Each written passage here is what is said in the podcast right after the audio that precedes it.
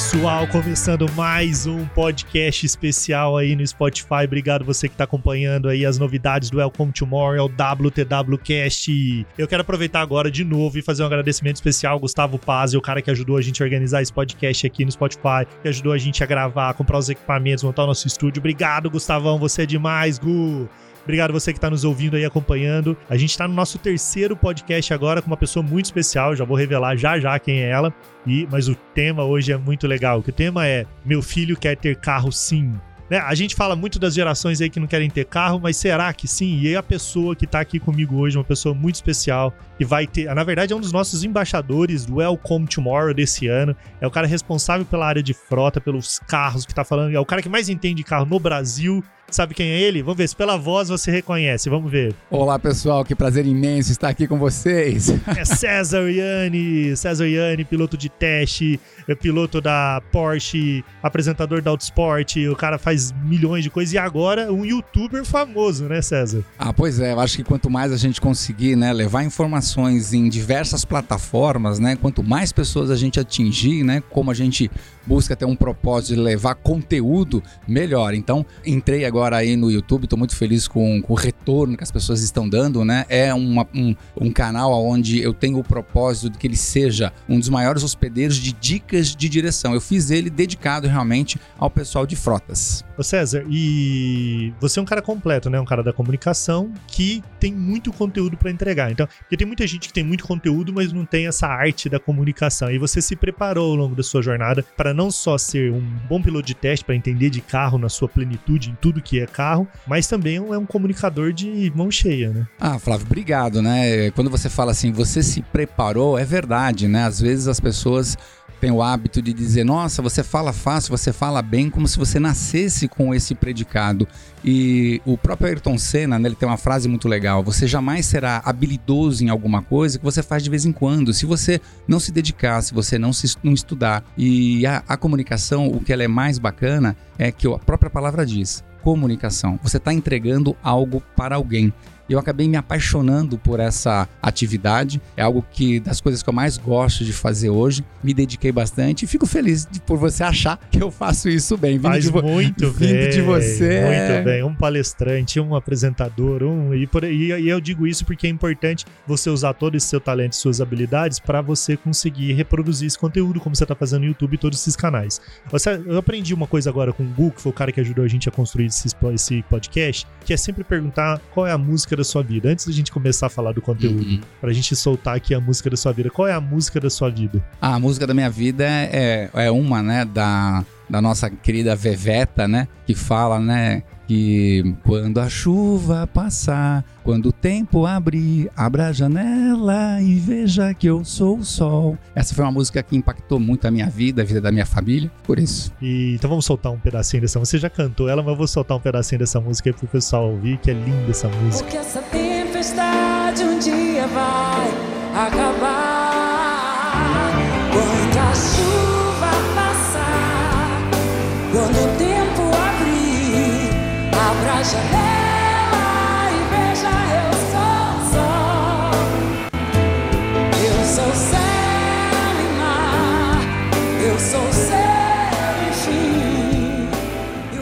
Muito legal, César. César, eu sei que você já ficou emocionado só de falar dessa música. Eu nem vou entrar nesse tema agora. Vou deixar pra você falar no final por que essa música mexeu com você.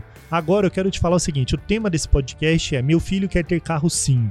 Sabe que saiu uma pesquisa agora recentemente em São Paulo, falando sobre faixa, faixas econômicas, né? Que as pessoas que mais têm dinheiro, elas estão migrando para transporte público e Uber, e quem tem menos dinheiro ainda está comprando carro. E, e, às vezes a gente vê um pré-julgamento geral, assim, em palestras e eventos, que todo mundo diz assim, ah, porque os jovens não querem ter mais carro, porque jovem ele já só Uber, porque jovem não quer cuidar de mais nada e tal. E você tem o filho, o Enzo tá com 17? Fez 17 agora, recentemente. Acabou de fazer 17, e o Enzo quer ter carro sim, né? Quer muito, e há quem possa imaginar, quer porque é o filho do César, que é mergulhado né, na coisa automobilística, mas não é bem assim. O Enzo, acho que até uns 12, 13 anos, ele dava sinais realmente de é, não ligar muito para coisa carro, né? Mas veja você que curioso, ele acabou indo fazer né, um high school nos Estados Unidos, em Oklahoma, então Você sabe que lá é um país que está muito à frente do Brasil quando a gente fala de mobilidade, de tecnologias, é, de aplicativos e daí por diante. Pessoas muito mais conectadas com uma forma nova de se movimentar para cima e para baixo. E eu achei que iria voltar de lá mais ainda, né? É, agudo no sentido de não querer andar de carro. E aconteceu exatamente o contrário. É, essa experiência que ele teve lá, os amigos dele, né, com 16 anos de idade, já dirigiam carro. E quando ele viu os amigos dele com essa facilidade de locomoção, com carros muito bacanas, enfim, ele já de lá, quando a gente se conversava, ele fala: pai, olha, já tô até vendo aqui um carro pra gente comprar. Eu gosto de carro A, eu gosto de carro B. Eu falo, filho, está muito cedo ainda, né? Você tem ainda um ano, um ano e meio, né, para começar a dirigir.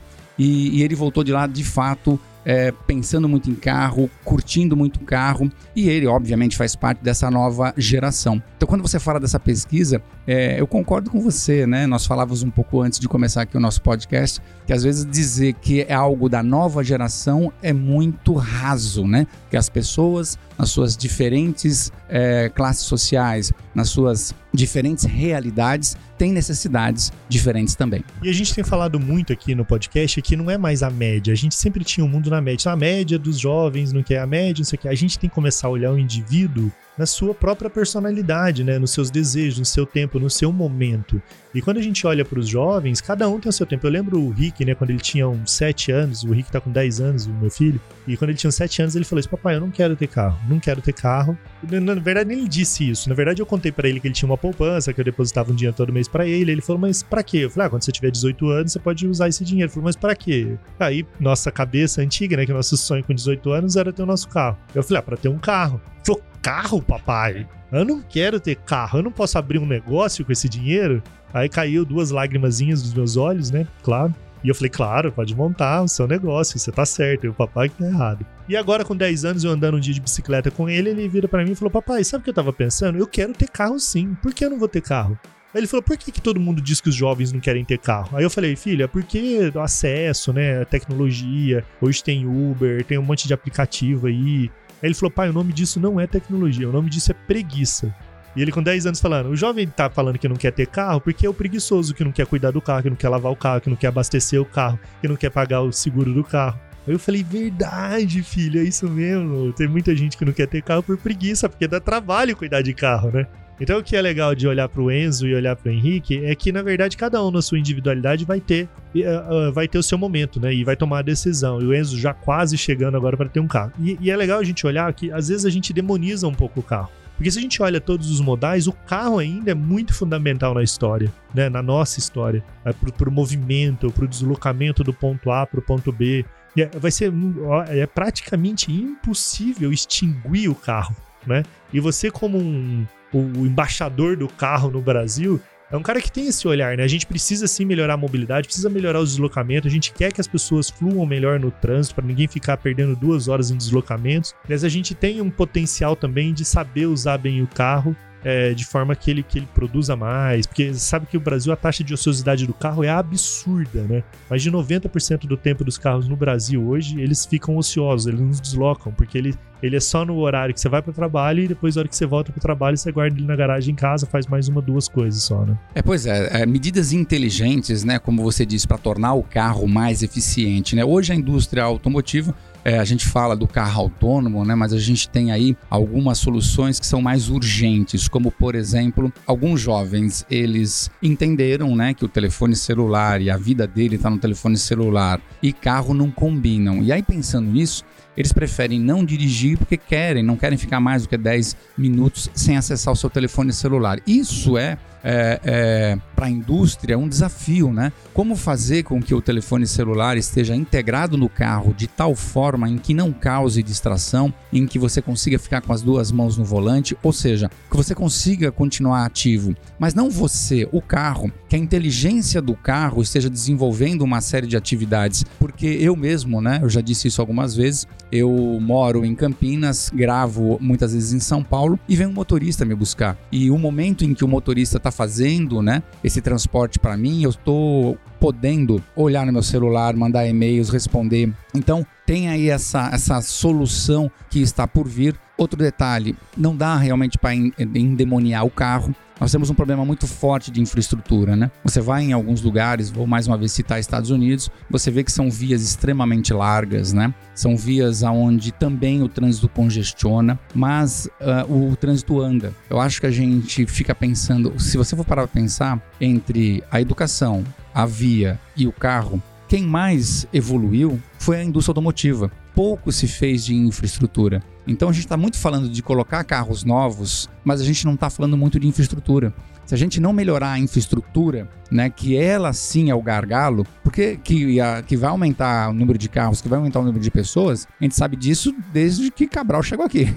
E de lá para cá, muito pouco a gente fez de infraestrutura. Então a gente entrou realmente num funil. Então a gente discute muito o carro e eu acho que a gente discute pouco a infraestrutura para ambos conseguirem dar essa fluidez que a gente acabou de falar. É, e tem três coisas assim que eu acho que me impressionam muito em relação ao, ao, carro. A primeira é isso que eu disse antes de você falar, que é a questão da taxa baixa de utilização de carro. Então, assim, às vezes a gente compra um, dois, às vezes tem famílias hoje ainda que compram prédios com quatro garagens, porque precisa de o carro pro, pro filho, pro outro filho, pra mãe e pro pai mas a taxa de utilização de cada um é muito baixa. Às vezes tem carros, eu na média, por exemplo, meu carro não roda 500 km por mês. Meu eu uso meu carro porque eu viajo muito, quando eu tô em casa eu vou, uso o carro para trabalho e volto, mas a gente tem dois carros em casa.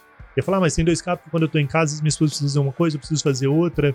Eu acho que tem ainda um grande desafio que é o compartilhamento do carro, né? Porque lá nos Estados Unidos tem um aplicativo Turo e que você vai lá, você tem seu carro, você chega para o trabalho, você sobe o seu carro na plataforma e disponibiliza ele para que outras pessoas utilizem o seu carro no horário que você não está utilizando. E aí isso é bacana porque aí você, aquela pessoa que está utilizando, de repente ela deixou de comprar um carro, é menos um carro na rua. E aí você utiliza melhor essa frota que já existe. Então acho que isso é o primeiro desafio. O segundo desafio é a carona, você pega o Waze lançou o projeto agora do Carpool, que é estimular a carona. E na carona é interessante que às vezes você pega São Paulo agora, no período de julho, uma maravilha dirigir.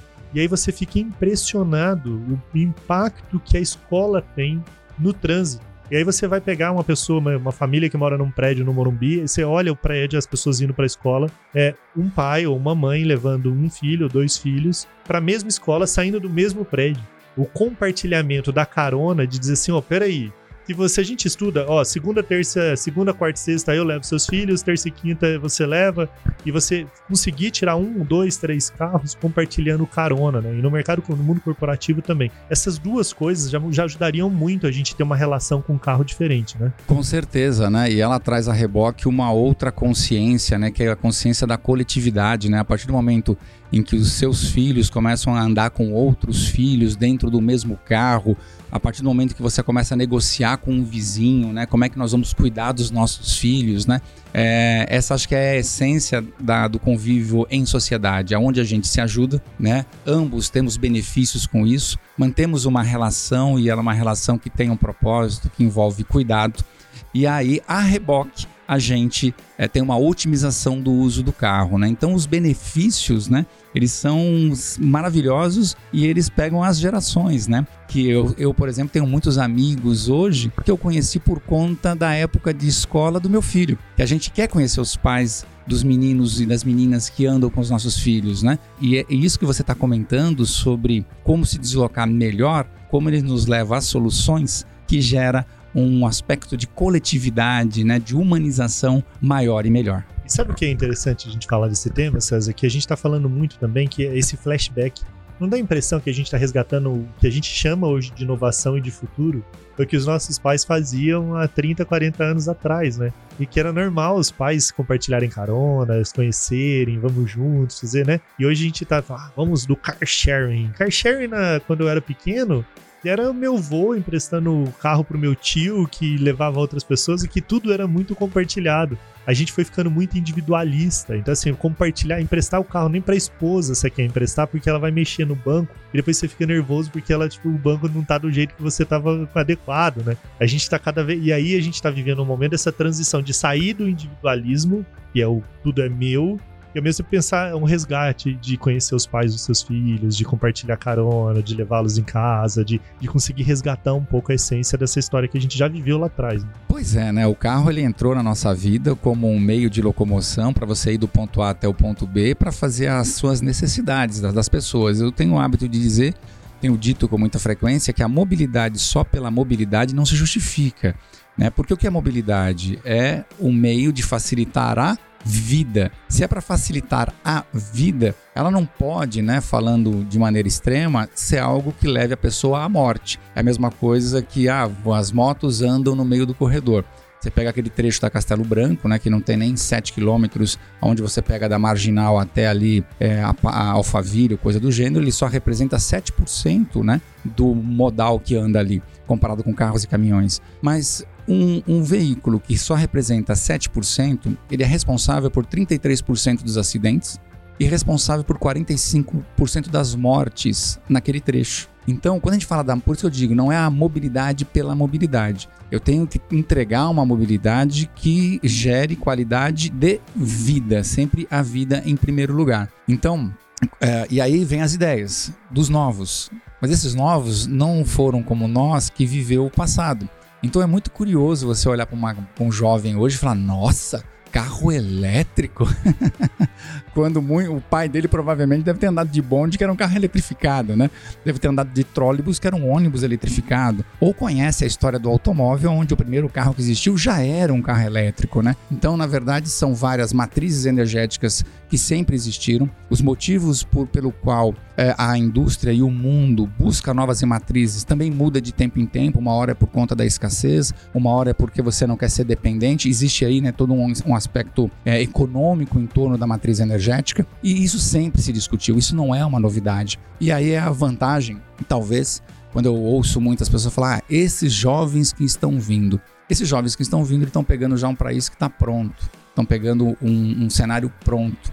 Nós somos pessoas que vivemos essa transição. A gente sabe o que já existiu no passado, criamos um movimento, estamos deixando algo para eles e eles estão fazendo o papel deles de melhorar cada vez mais com um raciocínio novo, com um pensamento novo. Mas concordo com você, estamos tentando dar um embrulho diferente para um pacote que já existia.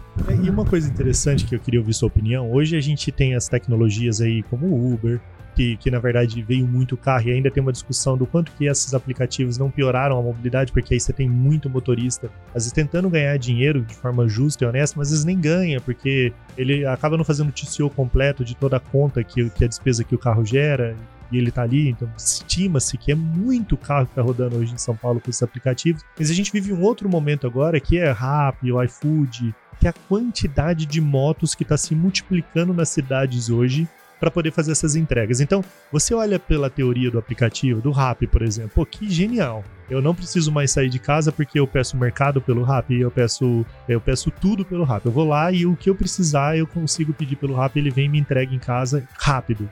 Mas a gente não está fazendo uma conta do, do, do volume de motos que a gente está tendo que colocar na rua para poder te gerar essa conveniência em casa, né? Esses dias eu tava passando lá em Londrina, Londrina, onde a gente mora, cidade de 500 mil habitantes, e você pega as avenidas principais, às vezes é 20, 30, 40 motoqueiros passando, buzinando juntos, porque o volume de, de, de dessas entregas do que está acontecendo é muito grande. Eu sei que isso já está passando com regulamentação, cada município está tentando regulamentar, mas é uma coisa que preocupa, porque a gente resolve um problema nosso, que aí eu fico em casa bonitão lá, né, esperando o meu mercado chegar, não me, eu não me movo mais para buscar nada, porque tudo vem até mim, é muito conveniente, né? Mas ao mesmo tempo, talvez o preço que isso seja é muito alto de uma pessoa que não, talvez não esteja sendo, não sei como é que é a remuneração, mas talvez não seja uma ótima remuneração, trabalhando sempre com pressa, porque quanto mais entregas ele faz, mais ele ganha, e aí você está criando talvez um potencial caos dentro do trânsito. Com certeza, né? Quer dizer, toda a inovação ela traz aí algum tipo de efeito colateral, né? E mais uma vez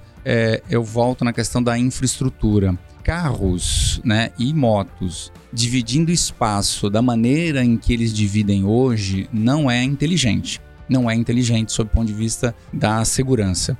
Você tem, por exemplo, uma via que ela anda a 80 km por hora e aí, em função do trânsito, a velocidade cai para 30 e os carros começam ali a se locomover a 30 km por hora. No entanto, a moto que passa pelo corredor e o corredor está livre, ela entende que a velocidade máxima ainda é 80 e um carro se deslocando a 30 e no meio no corredor uma moto a 70, 80 não combina é, você sabe que isso vai dar acidente. Então, quando você libera esse tipo de trabalho, você tem que ter uma infraestrutura para garantir que, de fato, você na sua casa vai receber ali a sua alimentação, enfim, o seu mercado rápido, isso e aquilo. Mas quem está fazendo essa transição, né, do ponto da onde ele pegou até te entregar, ele tenha um corredor específico para isso, que ele faça aquilo com segurança, que aquele que está debaixo de um capacete seja uma pessoa habilitada, seja uma pessoa que tenha essa musculatura emocional de não é entregar mais rápido é, a qualquer custo.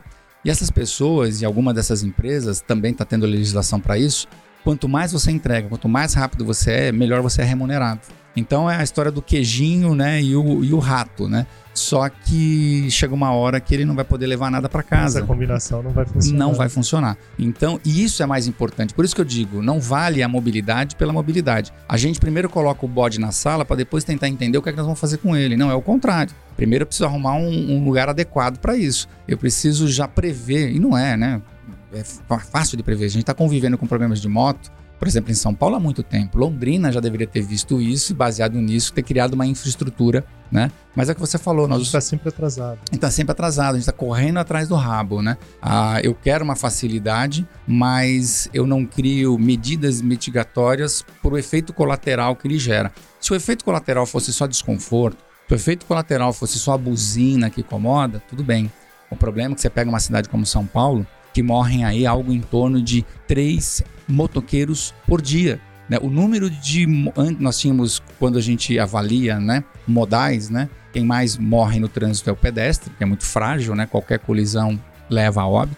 O segundo era motociclista. Hoje o número de pessoas que morrem são mais motos do que pedestres. Isso é muito triste, né? É, que aumentou muito o volume, né? Sabe que eu tive duas situações com, com essas entregas. É, uma vez chegou um, um, motoqueiro lá na portaria do meu condomínio e o, o, o porteiro ligou e falou: Olha, ele não tem condições de entrar porque ele tá completamente alcoolizado. Bêbado, dirigindo, pilotando a moto. E aí eu falei: Não, tudo bem. Ele falou: Vou pegar aqui, mas você vai ter que vir aqui na portaria buscar. E o segundo, o cara entrou lá dentro e foi me entregar. Quando eu fui abrir a porta de casa para pegar, ele completamente machucado. Eu falei: O que aconteceu? Ele falou: Eu caí agora mas eu tive que vir fazer a sua entrega porque depois eu vou pro hospital. E ele todo ralado, machucado, eu falei, caraca, meu cara, não se sentia muito preocupado com isso. O que eu tô querendo dizer é que, não sei, eu, eu acho que é uma reflexão profunda, e eu, eu falo que a maior inovação, a maior inovação que existe no dia de hoje é a inovação humana, não é se a gente não tiver um olhar sensível para questionar essas coisas, é parece que como se a gente estivesse resgatando uma história no passado, muito atrás. É como eu lembro um pouco da escravatura, assim. É como se eu fosse um lord e eu tivesse no meu castelo e que pessoas a um preço muito alto tivessem que ficar me servindo e eu não tô nem aí, assim. Eu, tipo, eu quero que a comida chegue quente. Se você se machucou, se o cara bebe porque a vida dele tá destruída e o cara tá pilotando bêbado. É, é, não, tá tudo bem, tá todo mundo me servindo, assim, é como se a gente estivesse invertendo a. a, a e, e, não é isso, né? A gente não tem que olhar a tecnologia assim, a gente tem que olhar a tecnologia como um, como um meio para transformar a vida de pessoas, assim. A sua reflexão é muito importante, né? O quanto eu, no lar da minha casa, que aciono esse motociclista, participo daquilo que eu mesmo não concordo, né? Se você não fizer o pedido, esse motociclista... Ah, mas ele não vai ter emprego, mas Vamos lá. É, esses dias eu tava, fiz uma pesquisa. É, nós temos lá, né, uma, muita gente tentando fazer travessias, né, dentro do oceano para poder chegar no México e daí por diante, chegar em outros países. E a gente vê, né, com muita frequência o desastre que isso é, né? E aí, não sei se você sabe, mas em 2018, em um único mês, que foi muito agudo, morreram 629 pessoas tentando fazer essa travessia. É, veja bem, a travessia, o modal, ele sempre existiu. E tem jeito de você fazer isso. Só que é num barco maior, seguro, não de forma clandestina e daí por diante. Então, ou seja, o meio de transporte que leva a comida para tua casa de maneira segura, ele existe, ok? Só que ele tem o seu preço e ele leva o seu tempo. Aí as pessoas, para quererem buscar uma nova vida, elas se jogam em botes né, ou em embarcações extremamente superlotadas, em cima do mar Ártico, enfim, num frio medonho, caem, morrem, enfim. E aí eu fiquei pensando, quando eu vi isso, em mobilidade. O que, o cara quer? O que, que ele precisa? Qual é a urgência dele? Eu não consigo mais viver nesse lugar. Eu quero ir para um lugar onde eu consiga viver, dar um sustento para minha família, enfim. E ele se vê numa última alternativa, aonde ele inclusive corre o risco de vida. Então, quando a gente olha para esse deslocamento, a gente olha e acha, cara, isso é um absurdo, mas caramba, por que ele está fazendo isso? Porque é a única alternativa que ele tem. Aí eu fico perguntando, aqui no Brasil, no mesmo período, onde morreram 629 pessoas fazendo esse tipo de de travessia, morreu 12 mil motociclistas. Tentando fazer a mesma travessia. Tentando fazer a mesma travessia, entende? Só que a hora que você olha o cara lá, eu ainda acho que não se justifica. E como então justificar um sujeito que sobe em cima de uma moto, que aceita andar em alta velocidade para levar uma pizza para você? E aí, concordo plenamente, você foi muito feliz. O quanto eu participo porque eu pedi a pizza. Eu vejo um monte de empresas falando assim, ó, eu não vou comprar é, insumo da empresa X porque ela faz é, trabalho infantil, né, escravo, escravo em X país. E aí você deixa de ter aquele fornecedor porque as práticas dele não são, são práticas que fomentam né, é, é, trabalho escravo e daí por diante. Eu acho que esse seu raciocínio está lógico, tá, é por aí. Eu, Acho que a gente tem que estar incomodado com o que está acontecendo, cada um fazer a sua parte, não ficar só no quentinho do seu lar. Isso não é um problema meu, desde que a comida chegue rápida na minha casa. É, o Alejandro Fura, não sei se você viu a palestra dele agora. Você viu a palestra dele? Ele acabou de fazer uma palestra pra gente e ele falou uma, algo que eu achei incrível, assim. Ele falou que tem a cultura japonesa e a cultura latino-americana. A cultura japonesa é assim: é, isso pode ser feito, então eu também vou fazer. Isso não pode ser feito. E aí eu digo, então eu vou ser o primeiro a fazer. Essa é a cultura japonesa. Se isso pode ser feito, eu também posso fazer. Se isso não pode ser feito, eu quero ser o primeiro a fazer. Na cultura latina, assim, isso pode ser feito? Ah, então não preciso fazer porque já tem alguém que faz. Ah, isso não pode ser feito? Ah, então por que, que eu que vou ser o primeiro se ninguém fez? E é incrível isso, cara, porque eu falei, caraca, isso resume a gente demais. Porque o que a gente pensa no fundo é isso. Tipo assim, ah, se pode ser feito? Tipo, ah, não, deixa que alguém tá fazendo. Por que, que eu vou fazer? Ah, se não pode ser feito? Ah, então por que, que eu vou ser o primeiro? Entendeu? Pô, e essa reflexão que a gente tá fazendo é assim, pô, se, se, se pode ser feito, se a gente pode de alguma maneira contribuir para uma reflexão, para essa discussão, de olhar como é que esse cenário todo. A gente falou um pouco aqui sobre as motos, a gente está falando sobre os carros, sobre o compartilhamento de carona, sobre a importância da gestão de frota, né? De a gente ter esse olhar de que o carro ainda é importante para as empresas e para as pessoas. É o quanto que a gente ainda pode contribuir com o que está sendo feito e o que, que a gente pode fazer que ainda não está sendo feito, não é? Pois é, e começa com, com o indivíduo, né? Começa com cada um fazendo a sua parte, né? É, é muito fácil notar uma outra característica do brasileiro, que é ele sempre julgar o que o outro está fazendo de errado.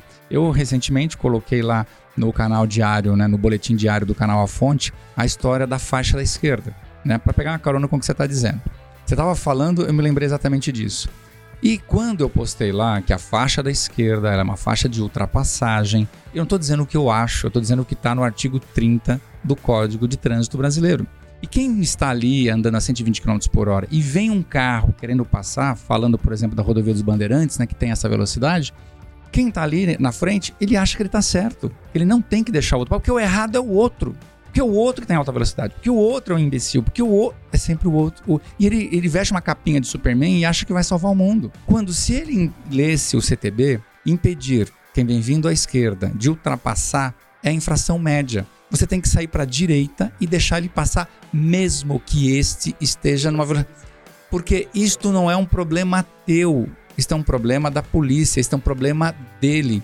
Então eu me incomodo muito com o que você faz de errado, eu me incomodo quando você quer passar. Só que quando você quer passar, você se incomoda porque o cara está na tua frente. Então, ou seja, em vez e eu é, convido as pessoas, eu faço isso. Eu saí de Paulínia agora e vim para cá, foi uma viagem maravilhosa. Várias pessoas iam se aproximando, eu dei seta para a direita, essas pessoas passaram, seguiram a vida dela, quando eu, eu, eu olho e falo assim, nossa, o cara vem rápido e vem colando em mim e vem dando farol, eu penso assim, esse cara pode estar com um problema de verdade, deixa eu ajudá-lo, deixa eu sair para É, mas ele está errado. Cara, isso não é um problema meu. Eu, eu prefiro pensar de que ele tá com algum problema e não sou eu que vou atrapalhá-lo. Deixa eu ir para a direita, eu não tô com pressa, eu tô dentro da via, eu tô dentro da velocidade. E é por isso que eu tenho zero pontos na carteira. Então, em vez de você tentar criar essa relação, que é uma relação boa para você e para o outro, não, você, o, o, brasileiro quer ser meio justiceiro. Ele é um cara que lembra muito de que ele tem, é, é, que ele tem direitos. Eu tenho direito, eu tenho direito, mas ninguém faz a sua obrigação no mínimo, até naquilo que já está previsto em lei. Imagina que bom seria se nós nem precisássemos da lei, que o bom senso ele prevalecesse para que a gente fale, não, olha, eu não vou compactuar com isso aqui porque isso aqui não é legal. Eu não vou pactuar com aquilo ali não, porque aquilo gera um problema lá na frente. Né? Enfim, acho que é por aí. Esse é o César Yanni, embaixador da Fleet Village, escreveu o livro A Fonte. Aliás, vai ter um evento dentro do Welcome Tomorrow esse ano, que é o evento A Fonte, onde ele vai contar todos os bastidores e segredos de tudo que ele aprendeu no setor automotivo, com convidados especiais nesse evento. Aliás, eu vi a comunicação do material lá, tá, ficou lindo. Não sei se você gostou, achei que ficou lindo. Maravilhoso. E o César Yanni, fala do seu canal, qual é o canal? O canal também é A Fonte, né? Eu acabei dando pro canal o mesmo nome do livro, né? E a história da, do porquê a fonte, você participou disso, né? Você me cobrava muito, César, peraí, dicas, mitos e verdades, isso não é título, né? Isso é subtítulo. Não, eu sei, Flávio, uma hora vai chegar, vai bater na minha... Isso, exatamente. Até que o que acontecia com muita frequência, né? De alguém da imprensa me ligar e falar, fala minha fonte. Eu falei, cara, é isso, né? Então eu acabei dando o nome do canal também, A Fonte, é, no sentido das pessoas ficarem confortáveis né, com a fonte que está gerando aquela informação.